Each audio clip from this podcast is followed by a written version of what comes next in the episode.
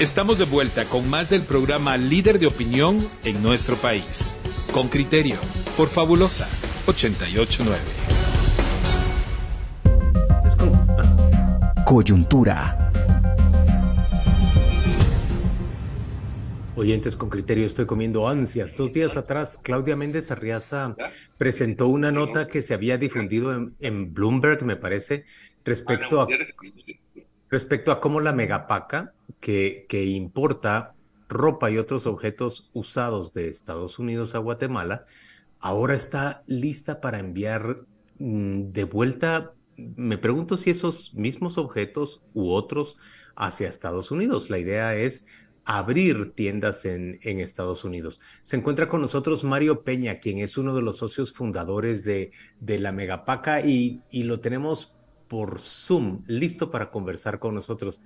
Bienvenido Mario, ¿estás arrancando muy temprano en este día o es habitual que, que a las 7 menos 10 de la mañana ya estés listo para, para el, el, trabajo? Buenos días Juan Luis, es un gusto poder saludarte. Un saludo también para todos los radioescuchas. No, normalmente salgo de la casa a las seis y media, lo, lo más tarde. Eh, es normal la levantada temprano, 4.45. Dicen que el que madruga Dios lo ayuda y normalmente nos levantamos temprano. Y a vos te ha ayudado. A vos te ha ayudado. Lo ha ayudado muchísimo. Eh, yo, yo quisiera arrancar eh, porque le explique a nuestra audiencia cómo, cómo nos podemos imaginar una tienda megapaca abierta, no sé, en Los Ángeles, en Miami, en Nueva York. ¿A dónde le está apuntando y cómo se verán esas tiendas en esas eh, grandes eh, capitales de migrantes, vamos a decirlo de esa manera, aunque hay otros estados que, que concitan y que reúnen a muchos guatemaltecos. Es, para guatemaltecos, ¿verdad? Esa megapaca. Explíquenos. Muy buenos días, Claudia. Bueno, realmente el, proyecto consta de varias, de varias fases. Eh, la fase número uno, y hemos visto que es lo de más crecimiento actualmente en todos los mercados, es la venta en línea. Eh, actualmente en, la tienda en línea que tenemos en Guatemala es la que mayor crecimiento tiene mensualmente. Y nosotros eh, hicimos una alianza con un proveedor nuestro en Estados Unidos y la idea es iniciar con la tienda en línea. Eh, esto es algo que, que, no se planeó de pie, que no se planeó así desde el principio, pero quiero compartirles que el día que salió el artículo de Bloomberg fue el primer día de nuestra tienda en línea en Estados Unidos. Realmente estoy, dejó de ser un proyecto, es una realidad. El primer día tuvimos 15 mil visitas a la tienda. Eh, la mayoría de las visitas era de aquí de, de, Centroamérica, de Honduras, por supuesto, Guatemala número uno, eh, número dos, Honduras, por por la expansión que hemos tenido allá. Y número tres, El Salvador. Y claro, hubo desde esas 15 mil visitas, alrededor de 2 mil visitas de personas en Estados Unidos. Pero es el inicio del proyecto. Eh, Mario, eh, ese proyecto, eh, ¿cómo, ¿cómo, se concibió? ¿Se, se concibió? Eh, ¿Cuál es el principio, la génesis de, de esta idea empresarial? ¿Es okay. eh, traer, traer ropa para menor costo para una sociedad en desarrollo que luego mm, genera una dinámica tal que, que, revierte el producto a la sociedad de la que se compró? Pero ¿cuál fue la idea original? Ah, muy buenos días, Pedro. Un placer saludarte. Eh, esta idea nació hace mucho tiempo. Hay, hay, hay muchos conceptos que, la, que las personas no, no conocen. Y quiero decirles que en Estados Unidos, desde hace más de 100 años, se comercializa con la ropa de segunda mano. O sea, es el mercado más grande del mundo, es donde más se vende. Todo el mundo tiene la percepción de que el concepto de la ropa de segunda mano es para para sociedades o países que están en vías de desarrollo. Uh -huh. Realmente no es cierto. Nosotros no empezamos a vender ahorita ropa para Estados Unidos de aquí de Guatemala. Eh, desde hace dos, tres años vendemos las playeras vintage. Son, antes las t-shirts se hacían adentro de Estados Unidos y cómo diferenciar una playera de estas es, eh, uno, son made in Estados Unidos, hechas en Estados Unidos. Dos, de, la costura de abajo de la playera no tienen dos costuras, sino que solo tiene una costura.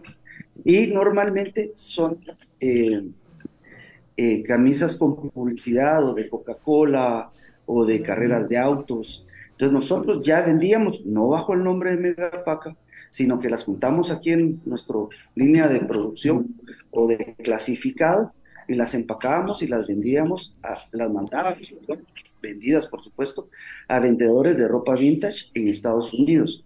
Hoy tenemos un proyecto para sacar ropa vintage de aquí de Guatemala para vender en tiendas especializadas de vintage en Londres, Estocolmo. Esto es con otro socio, otro proveedor, este es de Canadá. Entonces, este concepto realmente no es nuevo. Ahora, lo que preguntaba Pedro acerca de dónde eh, surge la idea principalmente, o si se va a vender esto a los guatemaltecos allá. Hace muchos años, con un muy buen amigo, eh, Scott Blomquist, de, de Utah, de Salt Lake City, Utah, él me mencionaba que las tiendas de ropa usada en Estados Unidos estaban diseñadas para el mercado de estadounidenses, que ninguno en la ropa de segunda mano allá se enfocaba en el mercado de los latinos en Estados Unidos. Entonces, y realmente fue como una explosión en mi cabeza, esto fue hace 10 años aproximadamente, porque eh, por el trabajo teníamos un apartamento y de un lado había un, supermercado mexicano que se llamaba González y del otro lado, justo en la otra esquina de la cuadra, había un Walmart. Y todos los latinos que vivíamos en el complejo de apartamentos salíamos caminando al González. Y todos los gringos o estadounidenses que vivían ahí se iban caminando al Walmart. Y realmente se da cuenta uno que los latinos preferimos que nos atiendan latinos, preferimos el, nombre latino, nuestra comida étnica, y, esa es la razón principal que motivó esto. Claro, el, el objetivo final es poner tiendas físicas, pero queremos empezar a explorar el mercado con la tienda en línea. En términos empresariales, Mario, ¿cuál dirías que ha sido el mayor reto que ha enfrentado Megapaca desde su creación? Y, solo quiero subrayar una posibilidad de, desafío, importar y exportar eh, a Guatemala y desde Guatemala, ¿verdad? Como que tenemos clavos con puertos, con aduanas, con prácticamente todo.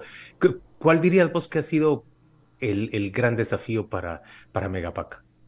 Ah, hay varios, hay varios. Primero, eh, mantener la calidad de los productos. Por supuesto, siempre ha sido eh, muy difícil trabajar con, aduanas, pero gracias a Dios yo puedo decir a mucho orgullo que aquí en Guatemala nuestras autoridades eh, portuarias, digamos la Intendencia de Aduanas, ha mejorado muchísimo. Antes era un problema enorme. Antes me refiero yo hace 12, 16 años, Hoy eh, pienso que la Intendencia de Aduanas tiene un gran liderazgo y de verdad nos han apoyado mucho y probablemente lo que antes tomaba 30, 20, 20, 30 días, hoy lo podemos resolver en 7, 8. Y normalmente cuando uno mira, no es por eh, trabas que haya creado la Intendencia de Aduanas, sino por infraestructura en nuestros puertos. Igual, eh, al, al, inicio, la primera operación que abrimos fuera de Guatemala fue en Honduras y mi, y mi sueño siempre fue procesar toda la ropa acá y mandarla a Honduras, pero por eh, el crédito fiscal en el IVA, porque uno paga el IVA cuando lo importa y te lo debieran de devolver cuando lo exportas, porque no lo vas a vender acá. Entonces nunca nos lo devolvieron, fue un problema tremendo, entonces tuvimos que abrir una planta de proceso en, en Honduras y luego cuando fuimos a El Salvador hicimos exactamente lo mismo. Importar directamente entonces hacia esos países para no tener que pasar por, por el suplicio en Guatemala del, de la reexportación. Así es, Juan Luis. Pero quiero decirte que no creas que es eh, un mal de Guatemala. Esto es un problema generalizado y lo mismo cuesta en Honduras y a veces un poco más en El Salvador. Entonces, realmente es, creo que aprendes a vivir con algo y, hacer mejor los procesos cada día realmente. Pero el mayor reto, ah, no sé, no te podría decir uno específicamente, creo que todos los días tienes que librar uno. Eh, ahorita tuvimos la, la inflación en Estados Unidos por el COVID y los precios aumentaron 70% en la ropa. ¿Y lo resintió tu mercado guatemalteco o centroamericano? Por supuesto, por supuesto, no, claro, y muchísimo, porque esa inflación, algún día vamos a alcanzar esa inflación aquí en Guatemala, pero aquí seguías vendiendo lo que cosechas al mismo precio, todo es el mismo precio, pero lo que estás comprando de afuera viene 60, 70% más caro. Entonces se sintió porque tratas de subir los precios, pero la gente no está dispuesta todavía a pagar precios más altos y se resintió muchísimo. Ese fue para mí el golpe más duro del COVID. Antes, cuando inició la pandemia, ah. cerramos, cerraron todos, no sé si se recuerdan que, que el combustible estaba abajo del costo. Ahí en los países productores de petróleo pagaban porque se lo llevaran y en la ropa fue igual, ¿verdad? La gente le decía, mira, llévatelo y cuando termine esto hablamos y nos ponemos de acuerdo cuánto me debes y uno dice, mira, yo no puedo traer más porque todo está cerrado y qué me sirve seguir trayendo, o sea, por supuesto. Embodegarlo todo aquí. Llenamos bodegas, pero y después termina la pandemia, nadie quiere trabajar, entonces pasa el otro extremo, cero ropa y no conseguíamos ropa en ningún lado y cara. Entonces, realmente retos han sido muchos. Quisiera compartirle, yo quisiera compartirle a los oyentes algunos de los datos que esa nota de Bloomberg Business News nos ha traído esta semana. En el 2022, Megapaca importó 45 millones de libras de bienes usados de Estados Unidos y vendieron 70 millones de artículos de acuerdo con este artículo, en el 2022 en ventas generaron 200 millones eh, de dólares. Hay 6.000 empleados en la Megapaca distribuidos en El Salvador, México, Honduras, Guatemala con 123 eh, tiendas. Me llamó mucho la atención que ustedes tienen ese proceso de separar y clasificar ropa que se va a Australia. Yo decía, es que no solamente lo están vendiendo acá, sino ese ese proceso, ese trabajo de, separar en categorías, ordenarla, doblarla, pues se los están pagando acá y ustedes lo están enviando a las eh, tiendas de, segunda mano en, en Australia. y, pero, pero, lo que más me llamó la atención es que entre esos seis mil empleados hay al menos 60 que están trabajando en un departamento muy interesante, eh, inteligencia de negocios, no sé si artificial, recientemente nos dijeron a nosotros cómo la inteligencia artificial es la nueva tendencia en negocios y, y al leer que esos 60 ingenieros, no lo sé, o, o especializados en sistemas, están todos los días generando algoritmos en donde te dicen la megapaca de Mazatenango está consumiendo eh, más eh, pantalones cortos, pero la megapaca de Huehuetenango está pidiendo chumpas North Face, mientras la megapaca de, la, de Carretera El Salvador está demandando juguetes. Eso es muy interesante y apenas está revelando lo que esa inteligencia artificial va a significar para muchos negocios. Cuéntanos, por favor, cómo se vive al día a día en ese departamento. Bueno, eh, la verdad es que es, el proyecto más difícil eh, sí existen eh, programas que crean algoritmos, pero nosotros queremos entenderlo. Y también hay cosas que se salta a lo obvio. Claudia, por ejemplo, a las tiendas que están por San José Pinula, mandamos todos los artículos de golf, porque los Cádiz llegan a comprar pelotas, eh, bolsas, palos. Es más que lógico que al puerto de San José o al Río Dulce hay que mandar las calzonetas. Y diría uno, para eso no se necesita inteligencia artificial, pero hay cosas que sí tienes que trabajarlas más a fondo porque tienes que crear el perfil de cada uno de tus clientes, saber qué tiendas visitan, qué productos compran, cosas un poco más complicadas. Quisiera decir que es algo fácil, quisiera poder decir que ya hemos obtenido muchos resultados de eso, pero no es tan sencillo. Estamos trabajando duro para poder conocer en los detalles de nuestros consumidores y faltó en los colaboradores de la compañía. Tenemos dos bodegas en Estados Unidos, una en Sarasota, Florida, perdón, tres, una en Salt Lake City, Utah, y otra en, California, en, una ciudad que se llama Oxnard. Mario, sí. El, tema, el tema de percepción de, estas tiendas, claro, no es el de ahora, pero el, de antes, era un tema de percepción de ropa usada, con todo lo que eso, eh, esa carga emocional llevaba. Ya, ya la ha usado alguien, ya, ya está sucia, saber si la lavan bien. Eh, bueno, este tipo de cosas, ¿verdad? Eh, que no te la cuestiones cuando compras una ropa de primer uso, no sé por qué, también se la han podido probar, pero bueno, eh, ¿Esto cómo, cómo se explica mercadológicamente hablando? ¿Cómo se supera esa barrera de percepción de, bueno, lo que voy a comprar lo uso otro, saber quién era, ¿verdad? bueno, sí, eh, realmente está esa forma de pensar como tú la describiste ahorita, Pedro, pero yo conozco a muchas personas que por cuidar nuestra naturaleza, qué bueno, Juanis, no, pero yo no por cuidar la, por cuidar la naturaleza, yo, yo debo decir que te mi cuente, es, gran cliente, diría yo, experta en Megapaca en, en Guatemala, tiene sus tiendas preferidas, eh, organiza giras con, con, amigas y parientes para enseñarles a, a comprar la y clasificar la ropa de, de Megapaca. Yo, yo soy uno de sus alumnos. Busca y encuentra tesoros, Mario, y debes de conocer que esa categoría es muy preciada entre la gente.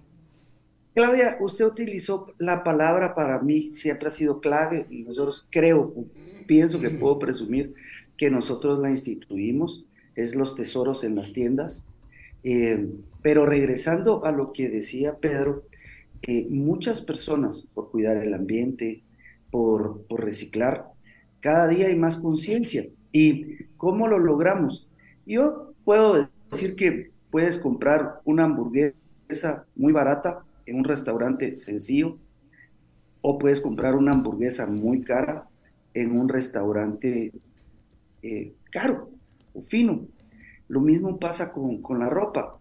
Probablemente al principio era solo para vender en los mercados, pero el producto es el mismo. Yo no puedo decir que nosotros tenemos mejores ropa usada que viene de los Estados Unidos. Claro, en estos 22 años de trabajar hemos ido quedándonos con las mejores locaciones adentro de Estados Unidos. De hecho, nos compramos ropa en 77 ciudades, creo yo. Ese fue el último censo, no lo he pedido últimamente, pero en 77 ciudades de Estados Unidos se compra ropa. Tenemos actividades de recolección nosotros también en Estados Unidos. Entonces, eh, es lo mismo, pero inició el concepto vendiéndose en los mercados. Nosotros mismos, ¿sí? No, Mario, es que tengo, tengo una última pregunta que en realidad es pregunta de nuestros oyentes y, es eh, reiterativa. Tres personas están preguntando básicamente quiénes son los dueños de la megapaca. Uno dice, es cierto que se la vendieron a, Castillo Hermanos, es cierto que se la vendieron, que es de Sandra Torres. Eh, contales, por favor, a nuestros oyentes ¿Quién tiene el mérito de haber desarrollado esta industria en, Guatemala que ha terminado siendo tan exitosa y que va de vuelta ahora para el mundo? Fíjate que nosotros empezamos con estas ideas hace 23 años. La compañía tiene 22 años y meses de existir y fue un concepto nuestro, solo que hay varias compañías en el proceso. Hay una compañía que compra en Estados Unidos, importa y tiene un poder accionario. Ahí estamos tres socios fundadores Después tenemos una compañía que tiene las tiendas, ahí somos muchos socios. O sea, las 123 tiendas de Megapaca tienen más de em, como 110, 115 socios. Hicimos un programa para que nuestros colaboradores se volvieran socios. Eh, hicimos varias cosas. Eh, ¿Por qué crece tanto en, el en, en, las tiendas? ¿Porque ahí participan los desarrolladores inmobiliarios también? Es que al inicio nosotros iniciamos, pero al inicio, perdón la redundancia, eh, mi idea era hacer franquicias. Pero es un poco complicado hacer franquicias porque cada uno de los franquiciatarios quiere hacer lo que se le da la gana. Entonces dije, oh, miren, no vamos a seguir con franquicias, nos vamos a hacer socios y solo va a haber una dirección en las tiendas. Y luego que todas las tiendas que eran franquicias los hicimos socios, después se nos ocurrió un programa para nuestros colaboradores que también tuvieran tiendas. Y eh, llegamos a tener, creo que cuando inició se llamaba Sangre Naranja, pero realmente le cambiamos a color naranja para que no sonara tan fuerte. Y inició creo que con 83 socios de nuestros colaboradores. En el paso del tiempo, muchos se han ido yendo de la compañía, otros vendiendo sus acciones. Creo que de, de los 83 originales han de quedar unos 60 que siguen siendo socios de las tiendas y de esos 60, tal vez unos 30 continúan trabajando en la compañía. Mario Peña, muchas gracias por acompañarnos el día de hoy. Muchas felicitaciones por, por este negocio que ustedes iniciaron hace 23 años, nos decís, y que, que se ve tan, tan próspero, tan pujante. Por supuesto, no sin haber pasado dificultades. Ya nos contaste que, que la pandemia fue especialmente dura para, para Megapaca, pero solo se te puede felicitar. Qué, qué bien que lo hayan logrado. Muchas gracias, Juan Luis. De verdad es, es un honor recibir esas palabras de tu persona. Gracias a ustedes por, por, esta entrevista. Eh, de verdad, nosotros eh, trabajamos duro, no solo por la compañía, al contrario, trabajamos todos los días duro por nuestros consumidores, por nuestros clientes que, que nos prefieren, que prefieren a Megapaca. Quiero contarles que hoy tenemos, bueno, mañana la inauguración, pero siempre hacemos una actividad especial para la inauguración de una tienda, empieza jueves con todos los colaboradores. De aquí de la entrevista me voy para, para Coatepeque, Quetzaltenango, porque ahí tenemos la apertura de nuestra tienda número 124 el día de mañana. Pues saludos hasta Coatepeque y muy buen viaje. Muchas gracias. Pues muchos éxitos de verdad y gracias por atendernos. Muchas gracias, Claudia. Que tengas un feliz día. Gracias. Fabulosa 889 está presentando Con Criterio. Ya regresamos.